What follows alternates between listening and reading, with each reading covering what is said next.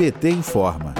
Até o final do ano, metade das universidades federais do país correm o risco de fechar por falta de recursos. Das 69 instituições, pelo menos 30 podem sofrer colapso, mesmo que o orçamento atual seja desbloqueado. De acordo com a reportagem do jornal O Globo, a Universidade Federal do Rio de Janeiro, a UFRJ, a Universidade Federal Fluminense, a UFF e a Universidade da região do ABC Paulista, a UFABC, além de instituições do Maranhão, Bahia, Pernambuco e Espírito Santo, passam por uma grave crise financeira. Algumas já alertaram terem que fechar em julho se os recursos não forem desbloqueados. Além do baixo valor destinado, a crise do setor universitário foi agravada com a PEC do teto dos gastos, que congelou investimentos sociais por 20 anos, aprovada pelo Congresso Nacional após o golpe contra a presidenta Dilma Rousseff. O valor dos gastos com água, luz, segurança e limpeza somam 4,3 bilhões de reais, sendo que 789 milhões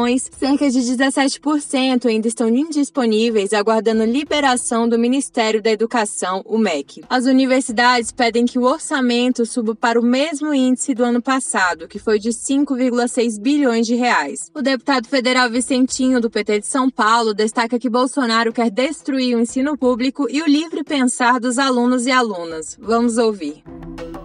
As universidades públicas são os maiores patrimônios que o Brasil tem, a nossa comunidade. E depois do processo em que asseguramos as cotas, o nosso povo pobre, os que vêm da escola pública, estão conseguindo êxito, estão conseguindo participar, o que é maravilhoso para um Brasil que nós queremos que os profissionais exerçam a cidadania, a justiça, a dignidade humana. Esses aspectos todos vai de encontro com o interesse negacionista e destrutivo do Bolsonaro, do seu ministério e da sua turma. Por isso que eles queriam impedir o livre pensar dos alunos e das alunas, por isso que eles que queriam introduzir formação militar para todos, não é uma formação que os transformasse apenas em mecânicos ao invés de cidadãos e cidadãs pensantes e não conseguiu. Diante disso, a gente percebe que essas universidades federais estão sob o risco de não conseguir chegar ao fim do ano com o orçamento atual. Isso é grave porque é a forma criminosa de não valorizar, de destruir uma instituição tão importante para a cidadania e para o Brasil.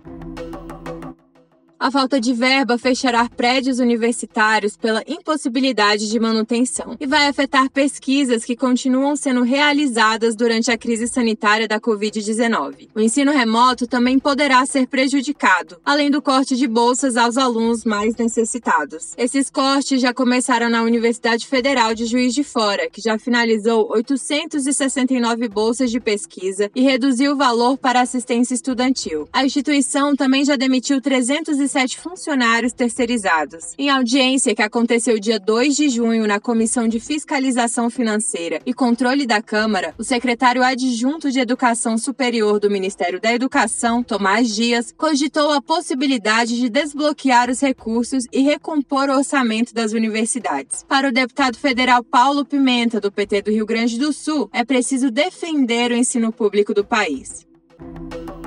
O governo Bolsonaro na prática, ele atua para asfixiar, para impedir o funcionamento das universidades federais. São cerca de 500 mil, 500 mil dos 1,3 milhão de universitários que serão impedidos de concluir o semestre letivo entre elas algumas das principais universidades do Brasil. Nós precisamos garantir um orçamento complementar para a educação e impedir essa política de destruição do ensino público do governo Bolsonaro, que é claramente o inimigo da educação superior brasileira, especialmente das nossas universidades. A educação é um dos principais legados do governo Lula e do governo da Dilma. E cabe a nós estarmos juntos com os demais partidos do campo popular e com as instituições e entidades que lutam em defesa do ensino público, fazendo com que a sociedade perceba a gravidade da situação e, junto conosco, possa impedir que o Bolsonaro tenha sucesso nesta política de destruição do ensino superior brasileiro.